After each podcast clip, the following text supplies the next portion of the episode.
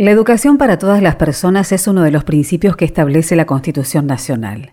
Pero, ¿te pusiste a pensar cómo es la formación en un contexto de vulnerabilidad? ¿Cuáles son las dificultades que tienen que afrontar? ¿Y cómo se enseña y empodera a quienes piensan que no pueden llegar a tener un futuro mejor? ¿Por qué la educación brinda esta esperanza de trabajo? Una docente que educa desde la cárcel, un hombre que en prisión estudió una carrera universitaria y que cuando obtuvo la libertad generó un trabajo y una empresa que apuesta a la capacitación de personas en estados de vulnerabilidad para construir comunidades sostenibles. Tres historias marcadas por la educación y formación como camino hacia la salvación. Quédate. Esto es Innovar Sustentabilidad Podcast. Las voces que necesitas escuchar para poner en acción las palabras. Innovar, Sustentabilidad, Podcast. Con Patricia Lafrati.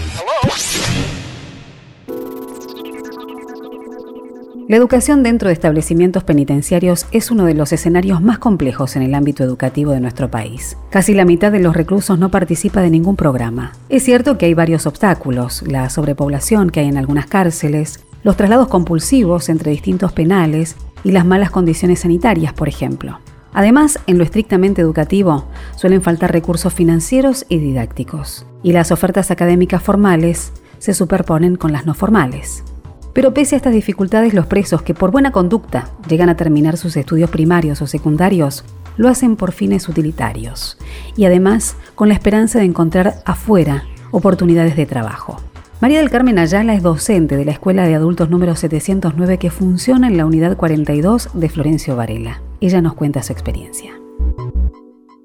Enseñar en la cárcel es como enseñar en cualquier escuela porque es una escuela pública, depende de, Dirección General de Escuela, se toman los cargos en acto público, eh, solo que es un, digamos que eh, el destinatario es el, alumno que está privado de su libertad, ¿no? No se le priva del derecho a, a estudiar. Tienen reglas como en cualquier otra institución, porque la escuela es una institución que está inserta dentro de otra institución conviven, pero que bueno, que cada una tiene y se ajusta a sus normas. Contame cómo es la experiencia de ellos, ¿no? ¿Qué, qué, te devuelven? Ellos están muy, muy, muy agradecidos de que eh, haya personas que tengan interés en ir a trabajar a ese lugar. Tienen como una, como una visión, digamos, de que nadie quiere ir, de que,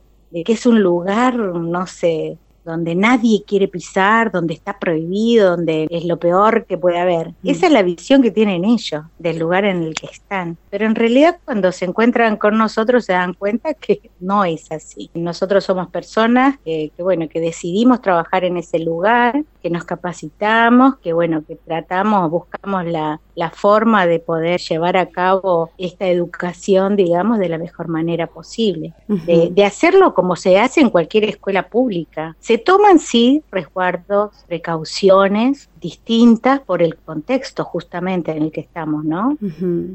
Eh, la dinámica es diferente porque, bueno, eh, se tiene que trabajar con lo que hay, se tiene que trabajar desde lo que los alumnos aportan y la mayoría de las cosas que nosotros queremos que eh, sea nuevo, que sea creativo, que sea una, un algo más, digamos, que podemos aportar nosotros ahí, lo tenemos que llevar los docentes. Decime, ¿y vos notás que modifican su conducta frente a la vida a quienes reciben educación? Mira, siempre yo les digo lo mismo a los chicos, pero lo, digo ahí, lo digo en otras en otra escuela también, que mientras nosotros como docentes podamos llegar y lograr que uno de nuestros alumnos modifiquen su conducta con respecto al, a lo social y a su entorno, puedan modificar su entorno, estamos hechos, digamos, ¿no? Yo la verdad es que quisiera decirte que sí. Lo que sí puedo decirte con certeza es que tienen una conducta intachable en la escuela. ¿Sí? que respetan al docente, que, que, respetan el espacio, porque el espacio de la escuela es donde, donde el alumno se siente libre, libre de pensar, libre para expresar, libre para decir lo que, lo que opina, lo que piensa, lo que, lo que le pasa. Claro. Entonces, y, es el espacio donde pueden interactuar con otros compañeros eh, que por ahí son de, eh, no se ven porque están en pabellones distintos, que vienen de otras unidades y que se conocen o que son parientes. Creo que la escuela es el lugar en donde ellos pueden, pueden tener ese contacto, ¿no? Entonces, te digo con certeza que ellos en la escuela son personas muy educadas, muy respetuosas, eh, entre ellos mismos es como que se van conteniendo, ¿no? Si hay alguien que, que tiene eh, un día negro o está de mal humor, digamos, como cualquier persona, entre ellos mismos se contienen, entre ellos mismos bajan, se bajan los decibeles. Esa es la escuela. Por último, María del Carmen, ¿alguna experiencia que vos nos quieras contar que haya sido transformadora, más allá de la situación de la persona que esté en este contexto de encierro o que haya tenido la oportunidad de cumplir su pena y haya salido y después de haber pasado por la escuela te haya escrito y te haya dicho, mira lo que estoy haciendo?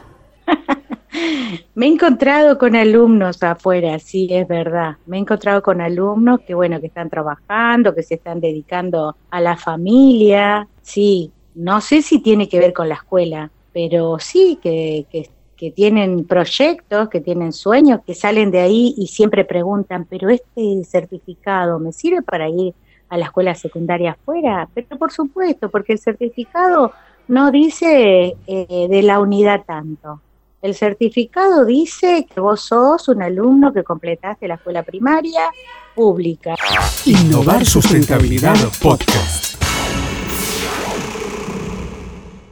Martín Bustamante estuvo 15 años detenido en la unidad 48 del complejo penitenciario San Martín. A fines del 2019 recuperó su libertad. Es escritor, poeta, estudiante de sociología y docente. Martín nos cuenta su historia de vida, de superación y transformación personal estudié en el penal, pero ahí no te brindan educación. Después sí, en la universidad sí me dieron muchas oportunidades y me partió la cabeza. Con el contexto universitario me partió la cabeza. Me hizo ver infinidades de caminos y posibilidades. Y te encontraste con alguien que en definitiva te motivó, ¿no? Porque también tiene que ver con esto, con el paso de, alguien que se cruza en nuestro camino y, y que de alguna manera también nos incentiva para seguir por ese lado. Sí, sí, obviamente. Acá, dentro de, la escuela técnica de, la, de la USAN, de, la universidad, que está acá en, Villa Lanzón, frente de, la cárcel, hay un tema que dice nadie se salva solo. O sea, ellos eh, pusieron que nadie se salva solo, obviamente que, el delincuente siempre fue solo, es muy ególatra, es muy él. La universidad me mostró que, que nadie se salva solo, que hay que estirar la mano y poder salvarse uno y salvar a otros. Soy solamente un eslabón de una gran cadena, pero la oportunidad misma la, tiene uno, con las ganas de estudiar e irse de ese lugar de encierro. Entonces uno va a estudiar para irse, para, irse más rápido, porque no tiene intenciones de estudiar en primera instancia. Pero después la, la pasión empieza a mostrarte un mundo en diferentes mundos y empezás a darte cuenta de alguna manera cómo funciona el sistema y te empieza a gustar. Claro, y en ese te empieza a gustar, te empezás a capacitar cada vez más y toda esta capacitación y este aprendizaje vos lo hiciste adentro, porque en definitiva hace muy poquito que saliste en libertad, pero todo eso te pudo haber dado la fortaleza como para que hoy puedas encontrar una oportunidad de trabajo, ¿puede ser? Sí, sí, yo eh, a mí hubo muchos profesores, pero Cristina Domenech, profesora y maestra de poesía, y José Luis Gallego, el mono cuentero, profesor de cuentos, me, abrieron eh, eh, las puertas, no me abrieron las puertas, las patearon ellos para que yo ingrese, porque el primer tiempo era muy difícil, porque por el estigma, el estigma del otro hacia mí y de, y de, y de, y de mí hacia los otros. Y me empezaron a mostrar que, que podía tener una vida fuera del delito empezaron a mostrar que con el, mi mismo lenguaje podía construir dentro de la literatura eh, una manera diferente, una pedagogía, una pedagogía diferente para los lugares más, más vulnerables. Empezaron a mostrar eso. La verdad que, que, empecé a ver por primera vez una posibilidad de vida, un lugar donde yo pueda defenderme y, siendo útil a otros. Y después, como mucha gente, eh, la familia Bornik, Guillermo Cuyuyo, eh, hay un montón de personas, un montón de gente que me ha ayudado y me ayuda constantemente. Martín, ¿escribiste libros? Sí, tengo dos libros editados, un libro de cuentos llamado Personaje de mi barrio, otros cuentos, y después hay un poemario. Agua quemada. Agua quemada. Y después hay dos ahora que están en galera, que están a terminar. Bueno, esperamos que salgan pronto esos. Y me quedo con, este mensaje que, que, vos dijiste, ¿no? Que, que esto te dio una nueva oportunidad de vida y, de pensar en esta nueva oportunidad de vida. Más allá de las situaciones y de las circunstancias que hoy nos está presentando esta situación y seguramente dentro del contexto económico que estamos viviendo, yo lo que rescato de todo esto es que a través de la educación vos tuviste oportunidad de ser algo completamente diferente y capaz que no te lo hubieses imaginado antes, ¿no es cierto, Martín? Sí, sí, es así como lo decís vos. Innovar Sustentabilidad Podcast con Patricia Lafrati. La realidad de la situación formativa nos describe que a las instituciones educativas terciarias o universitarias actuales están ingresando alumnos con un gran déficit de adaptación y desigualdad de oportunidades. Por ende, las tasas de abandono prematuro son cada vez mayores, lo que provoca una gran dificultad para la incorporación en el mundo del trabajo. Desde sus inicios, EIDICO encontró en la educación una herramienta para la inserción sociolaboral de personas que viven en los sectores de la comunidad con menos recursos. Así nace el vínculo con la Fundación Oficios. Patricio Andrés Lanusse, director de Relaciones Institucionales de EIDICO, nos cuenta este caso de éxito que ya lleva 15 años. La Fundación Oficios nació en el año 2006, sobre todo motivada por la inquietud eh, de empleados y los socios de IDICO post-crisis 2001, en donde había una gran necesidad de, gente y de comunidades de, volver a reinsertarse laboralmente y de tener recursos para esa reinserción. Y así nace la idea de la Fundación Oficios, concluyendo que el mejor aporte que se podía hacer a esa comunidad vecina tenía que ver con la educación para la reinserción sociolaboral.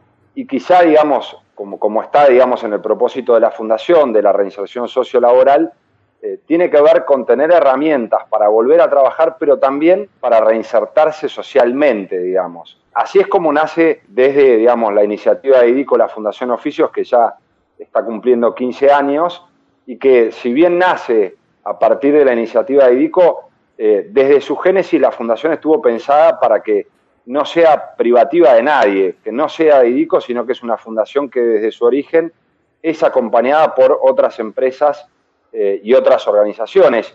Y de 2006 para acá, Pato, quizás hace ya cinco años que empezamos a hablar de sustentabilidad, no ya de responsabilidad social empresaria, eh, con los cuatro ejes, lógicamente, ¿no? el ambiental, el económico y el social del que veníamos hablando, y Eidico habla de un, de un, cuarto impacto que es el humano, tratando de poner a la persona en el centro.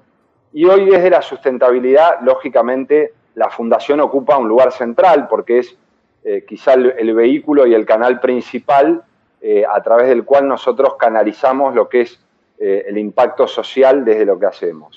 Ahora que venís haciéndome el relato, la verdad es que mm, el foco eh, que está puesto en el ser, vos sabés que es el que más me gusta, ¿no es cierto? Porque en definitiva terminamos formando personas, ¿no? Y esto que vos decías, de poder reinsertarse dentro de lo que es la sociedad, la comunidad, de poder fortalecerlas y, que de alguna forma también eh, encuentren el valor en el trabajo para tener o para gestar un futuro mejor. Y me imagino que también desde de IDICO se habrán transformado los desafíos ¿no? en esta evolución, porque entra la mujer en juego y me imagino que a partir de ahí también en esta conversación entre IDICO y la Fundación Oficios fueron también evolucionando en temas de capacitación y de formación en oficios para mujeres. Sí, absolutamente. Eh, la verdad es que en, los últimos años eh, el lugar y el rol que ocupa la mujer eh, en todo sentido ha cobrado mucho valor y quizá hoy estamos viviendo un desafío muy grande de, que la mujer tenga una integración en todo sentido, en lo laboral, en lo profesional, en lo social, en lo familiar, que hasta ahora tal vez no veíamos. Y, los cursos, lógicamente, también fueron evolucionando de la mano de las necesidades que, eh, existían en, el país y en esas comunidades vecinas, eh, partiendo quizá de cursos que estaban muy vinculadas a la actividad de vivienda de IDICO, sobre todo oficios vinculados a la construcción, eh, ya sea electricidad, ya sea soldadura, ya sea carpintería, a quizá cursos de extensión donde, eh, digamos, empiezan a aparecer otras oportunidades como eh, cursos de, moldadura, de costura, de auxiliar de salón, de cajero, donde no solo, digamos, se piensa en, cursos que pueden estar vinculados históricamente a la mujer, sino que también la mujer empieza a participar mucho más de cursos en donde, digamos, hasta ahora quizá no participaba, eh, y, la educación pensada como algo eh, integral para todos, ¿no? Porque la Fundación Oficios, y, también en la idea de IDICO, estaba pensada en la educación para adultos, porque eh, quizá cuando hablamos de educación pensamos mucho en la educación durante la niñez, durante la adolescencia, durante la juventud, pero lo cierto es que quienes más, más necesidad tienen mm. de reinsertarse social y laboralmente son los adultos que quizás no tuvieron acceso a una educación formal y que no tienen ese puente de la educación al trabajo, a la profesión. Eh, por eso, digamos, la Fundación encara cursos que son gratuitos y que en su mayoría tienen certificación profesional, con lo cual no solo hablamos de un ámbito donde el alumno va a un curso gratuito donde se forma y esa formación le permite un desarrollo humano y también, digamos, para, ejercitar un oficio el día de mañana, sino también eh, tener una certificación que lo ayude a la hora de buscar trabajo. Bueno, Paddy, muchísimas gracias por este espacio, muchísimas gracias por este aporte y también eh, porque eh, podemos pensar juntos y reflexionar sobre de qué manera nosotros eh, queremos involucrarnos con, nuestra sociedad en formas colaborativas, en tratar de justamente vincularnos no solamente desde la necesidad de hacer negocios, sino también esto que decías vos, ¿no? comunidades sostenibles, armar comunidades resilientes en donde todos podamos ser parte de la construcción colectiva de algo que nos hace bien. Así que muchísimas gracias. Creo que en, este momento difícil de cuarentena y pandemia estamos todos aprendiendo mucho, las empresas, las organizaciones sociales, y también se logran cosas muy innovadoras en, este tiempo. ¿no? Hemos visto cómo, por ejemplo, la Fundación está dando cursos a distancia de manera virtual, mm. eh, llevándole algunas herramientas a sus alumnos para que puedan tomar los cursos en su casa eh, como un tablero eléctrico en el caso del curso de electricidad, hmm. eh, o también en Tigre eh, se ha conformado la mesa de cooperación de distintas empresas, fundaciones, el municipio y Cáritas, en donde, por ejemplo, se ha logrado que la fundación creara con exalumnos eh, barbijos para donarle al municipio de Tigre o también la construcción de camas para nuevos módulos hospitalarios. Es gratificante ver que se puede hacer eh, algo para profundizar lo que se venía haciendo hace tiempo. Ya lo creo. Muchísimas gracias, Paddy. No quedan dudas. La educación es la mayor herramienta de inclusión, de concientización, de transformación, que provoca el verdadero cambio. Esto fue Innovar Sustentabilidad Podcast. Suscríbete a nuestro canal, seguinos a través de las redes sociales, también lo podéis hacer a través de www.innovarsustentabilidad.com. ¿Querés entrar en contacto con nosotros? Hacelo a través de info.mypod.fm. Nos encontramos en el próximo capítulo. Innovar Sustentabilidad Podcast. Este fue un podcast de MyPod.